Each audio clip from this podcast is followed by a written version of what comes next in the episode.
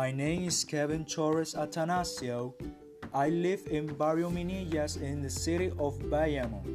My favorite class is math and physical education. My hobby is spending time with my family and friends, driving, listening to music, exercising, working at home, and helping others.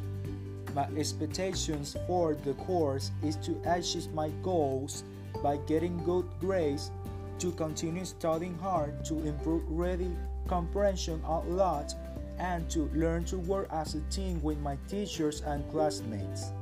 My book is Marvel Superheroes. My favorite song is Green Day's Wake Me Up When September Ends. My favorite series are Chavo del Ocho, Phineas and Ferb, and Tom and Jerry.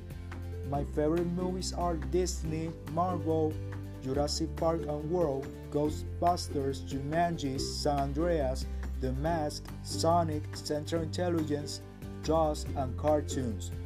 My favorite color is dark blue, and my favorite food is white rice with beans, fruits, and vegetables. After graduating, I want to go Caribbean University of Bayamon to fulfill my vocational goal of being a speech uh, and language therapy pathologist. I want to study this in order to fulfill my dream of learning to give therapy to children with special conditions like me in the future.